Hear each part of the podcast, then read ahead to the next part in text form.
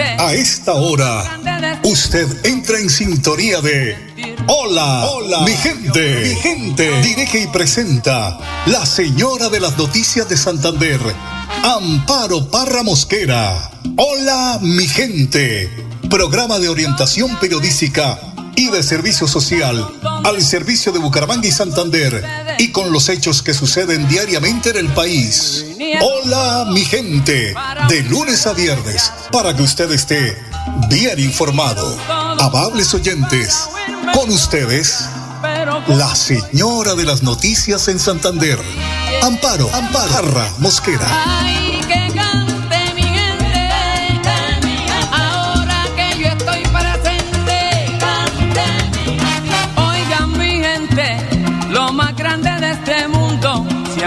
Hacen sentir un orgullo Hola mi gente, muy pero muy buenos días. Hoy es viernes 17 de noviembre. ¿Quién lo creyera? Ah, en un mes estamos en antevísperas de Navidad. Bueno, donando un fotero como siempre en la edición general de Hola mi gente. Estamos todos felices, felices, felices por ese partidazo de anoche, esa emoción, esa eh, sentimos ese amor por nuestra patria. Ya los colombianos estamos en una etapa en que con tanta noticia, primero económica, porque es que ahí es donde uno pone, se pone con los taches para arriba. Pero cuando hay estos espectáculos y somos muy emocionales, gracias a Dios, somos muy emocionales. Y digo gracias a Dios porque cuando hay esos momentos de felicidad y alegría se nos olvida todo, pero de todo es todo pues la tricolor derrotó por primera vez en las eliminatorias a los pentacampeones, que decían, no, esto se lo va a comer entero, ahí está en un niño joven de 16 años que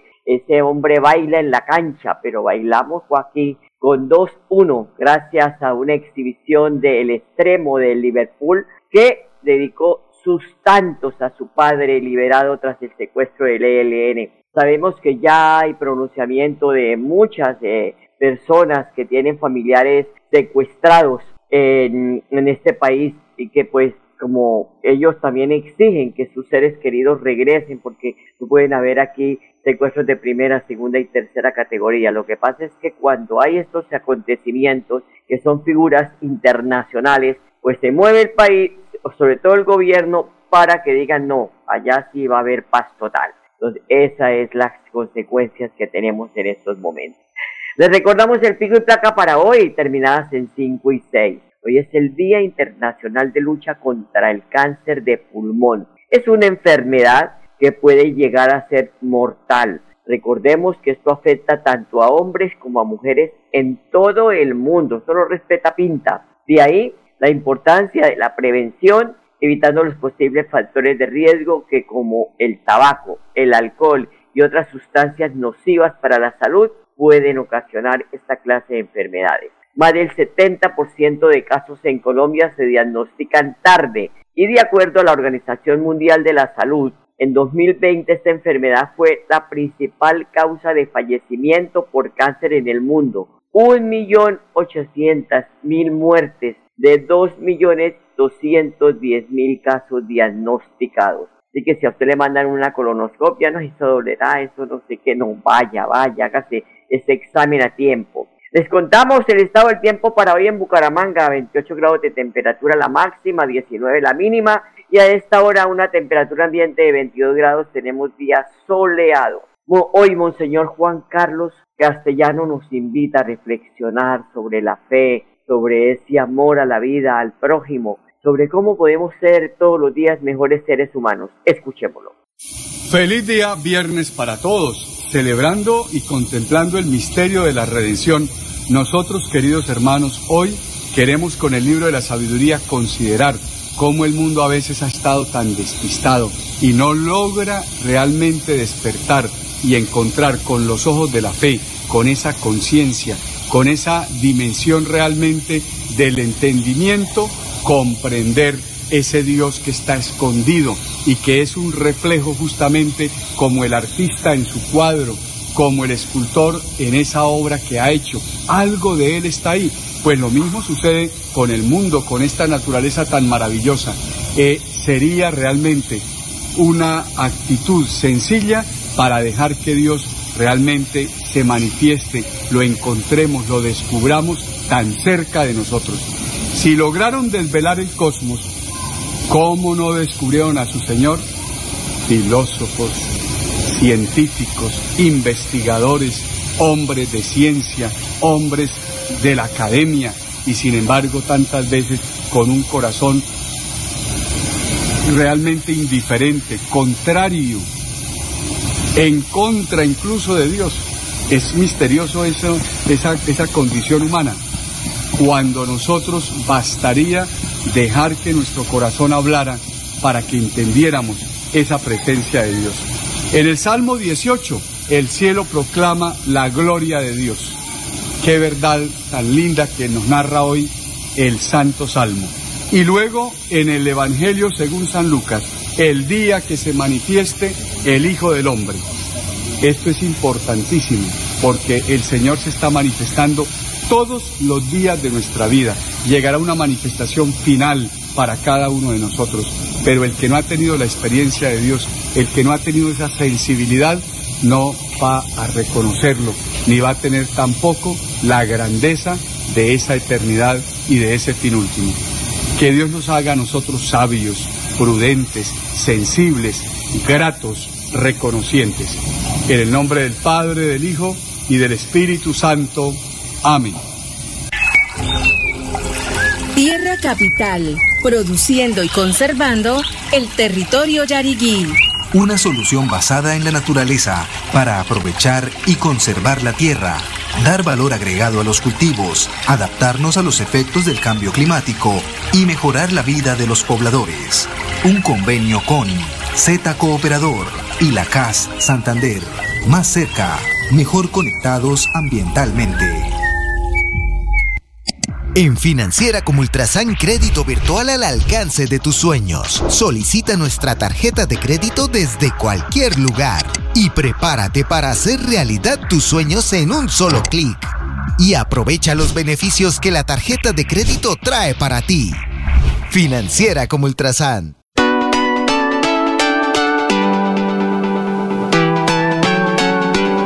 Melodía, Melodía, Radio Sin Fronteras. Escúchenos en cualquier lugar del mundo. Melodíaenlínea.com es nuestra página web. Melodíaenlínea.com. Señal para todo el mundo. Señal para todo el mundo. Radio sin límites. Radio sin fronteras. Radio Melodía, la que manda en sintonía. Aquí en Melodía están los éxitos.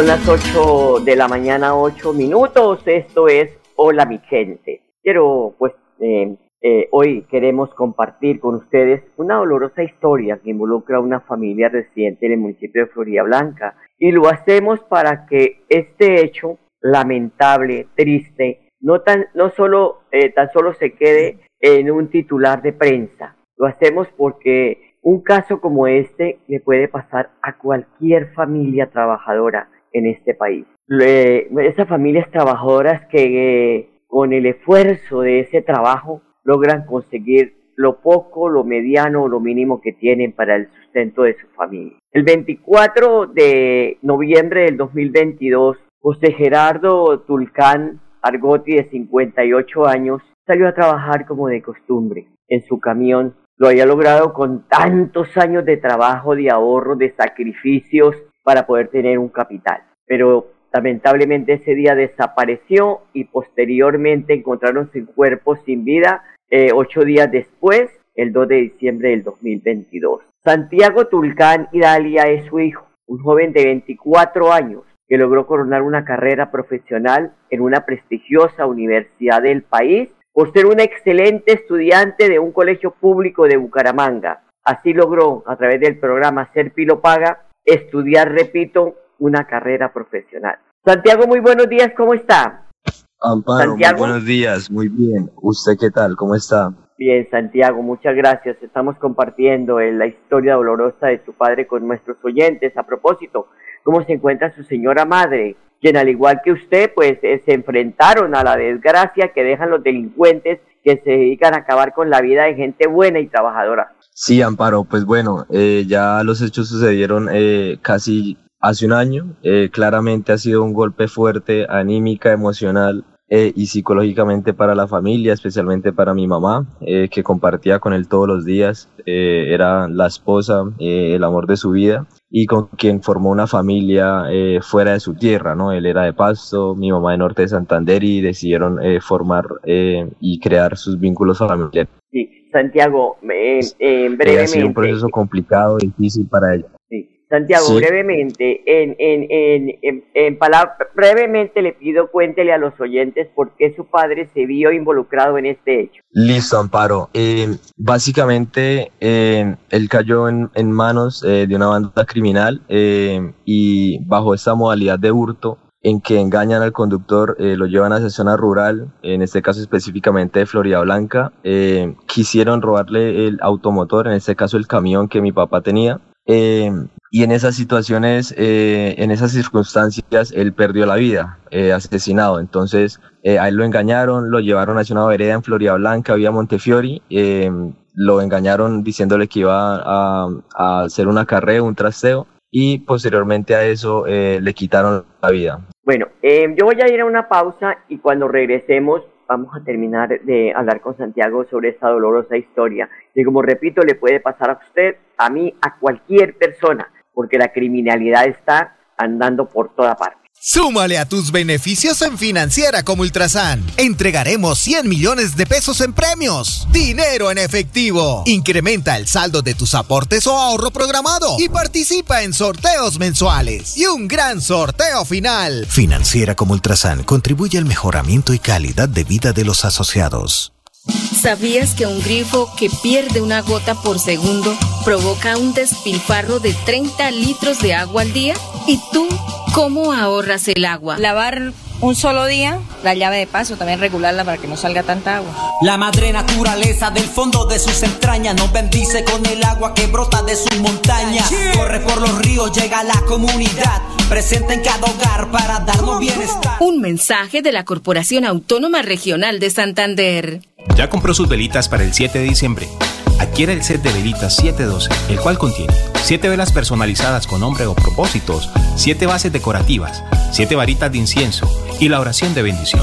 Llama ya al 318-380-9690 o 314-240-3188.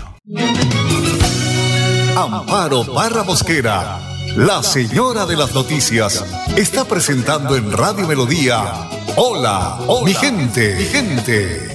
Pues estamos conversando con Santiago Tulcán y Dalia es el hijo de don José Gerardo Tulcán Agoti, asesinado vilmente por los delincuentes que tanto daño le hacen a este país. Hoy el tema está de nuevo en los medios de comunicación porque esta semana el comandante de la Policía Metropolitana de Bucaramanga, el general José James Roa, confirmó que los delincuentes hacían parte de una banda criminal denominada Los Duendes y fue capturada. Santiago, ¿qué espera su familia para que esto, eh, para que estos criminales pues reciban todo el peso de la ley y la muerte de su padre no vaya a quedar impune? Amparo, nosotros esperamos justicia.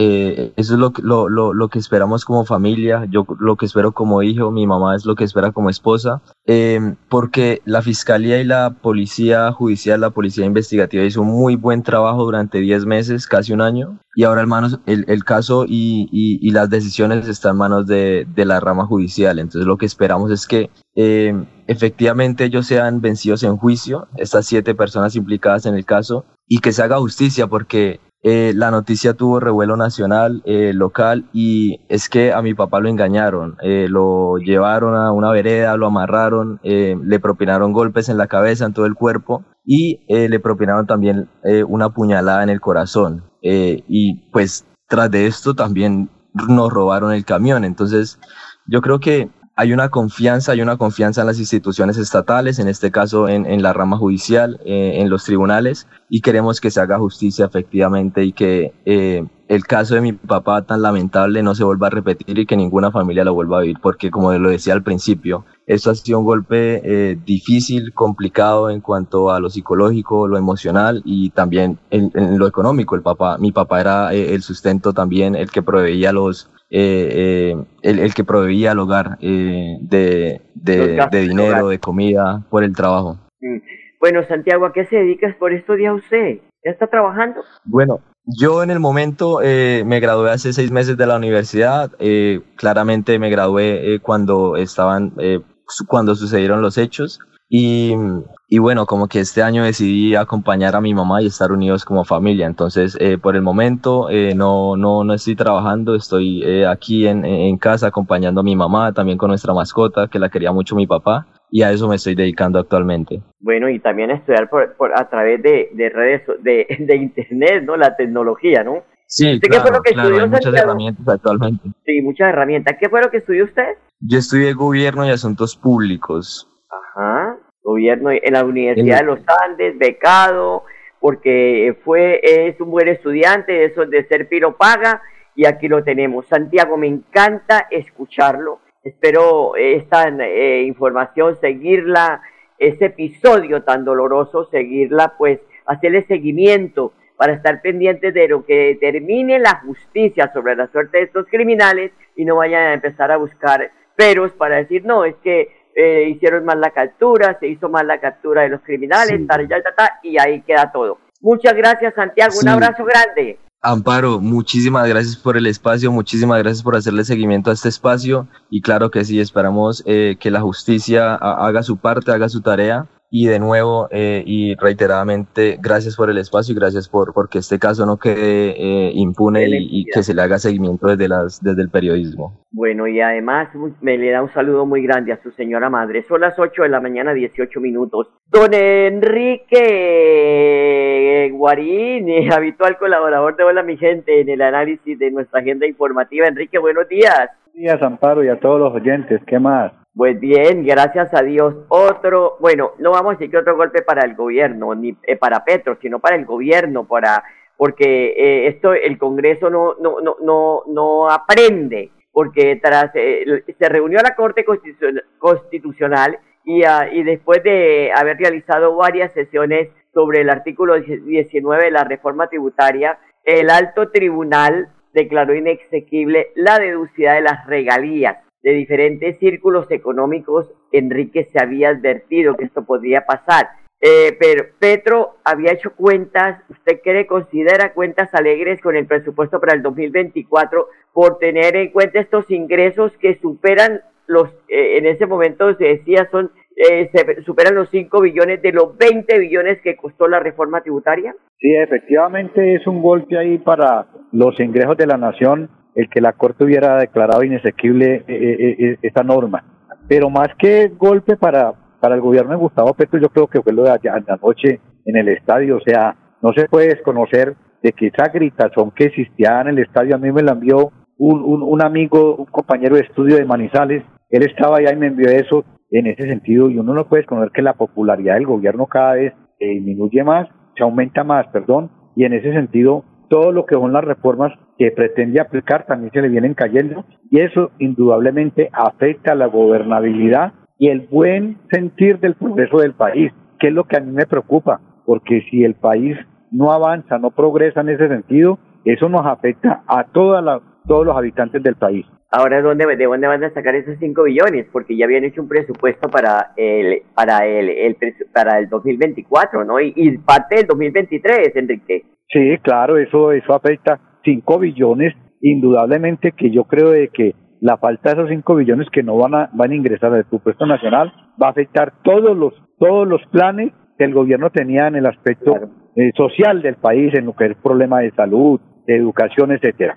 Bueno, otro tema, porque es que eso tenemos que analizarlo, porque la no somos expertos, yo me considero experta, pero eso sí chupo libro y además escucho a las personas en este, en este, en este tema los gurús de la economía que están, están hablando tan seriamente sobre la situación económica del país, sobre el cambio de la regla fiscal como lo ha pedido el presidente, que dicen que golpearía el crédito y la llegada de inversión. Esto lo están diciendo, vuelvo y repito, los gurús de la economía en el país. Pero ¿cuáles serían esas posibles consecuencias de cambiar esa regla fiscal, Enrique? Eh, cambiar eso, las consecuencias de eso, el problema de la inflación que, que, se dispararía considerablemente, la, el, el, problema, la inversión extranjera lo mismo se caería. O sea, eso trae unas consecuencias tremendas ahí en ese sentido. Pero fíjese un detalle, el gobierno por primera vez reconoce en boca del presidente de la República que la situación es muy complicada y que le ha tocado a mirar a, plantear eso a ver cómo el, el, Congreso de la República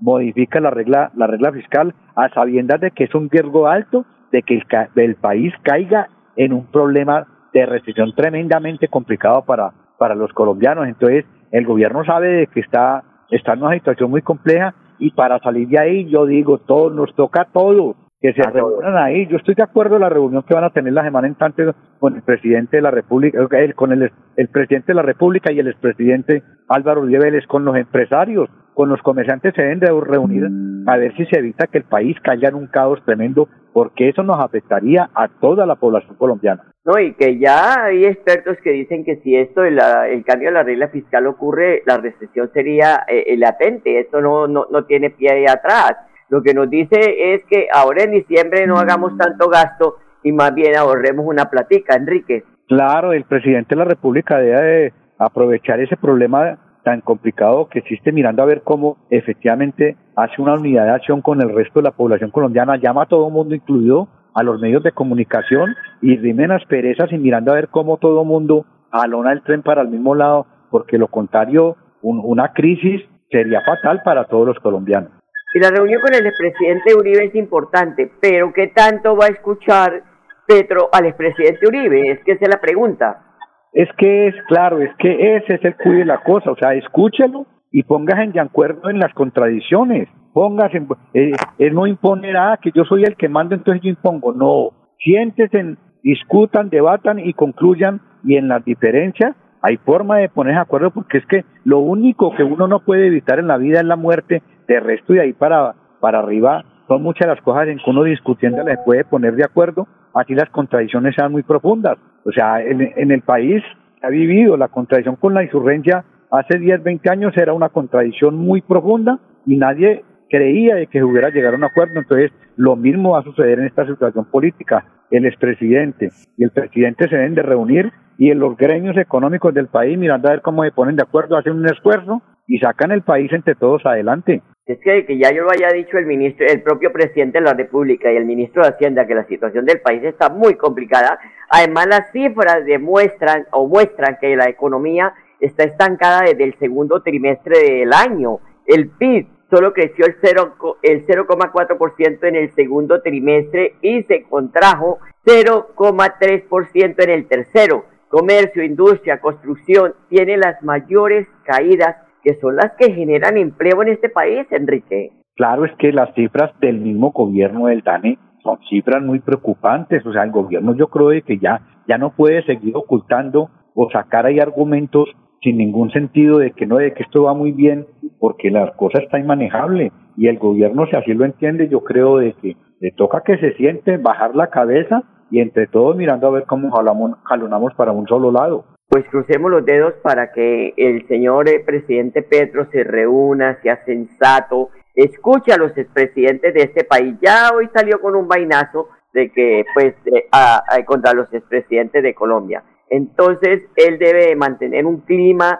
de tranquilidad, un clima de, de convocar a esas personas que le pueden decir, mire, por aquí no es el camino, todos estamos en este riesgo porque es todo el país, no es el presidente, es todo el país el que está en el riesgo de que entremos en una recesión y ahí sí la que nos llevó, estamos a puerta de, eh, de, de, un de declarar un, salario mínimo para el 2024. Hay varias reformas en el Congreso que no se han empezado. Eh, si se pueden parar esas reformas y posteriormente hacerlas concertadas. Todo esto, Enrique, hay que analizarlo. Sí, claro, eso, hay que aprovechar esta situación y mirando a ver cómo se debate, hay diálogo, hay concertación y, seguir adelante en ese sentido porque porque la cosa a todos nos tiene que preocupar, a todos. Aquí nadie se debe alegrar de que al presidente Gustavo Petro las cosas se le están complicando, nadie, porque eso nos afecta a todo el mundo. Eso es para todos.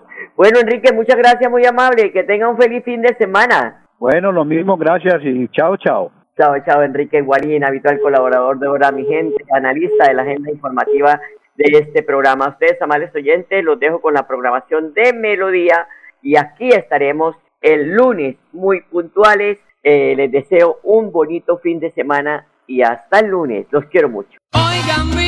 Aquí termina Hola, mi, gente. Esperamos que hayan quedado informados del acontecer noticioso de la región y el país. Hola mi gente les desea que tengan un día bendecido por Dios.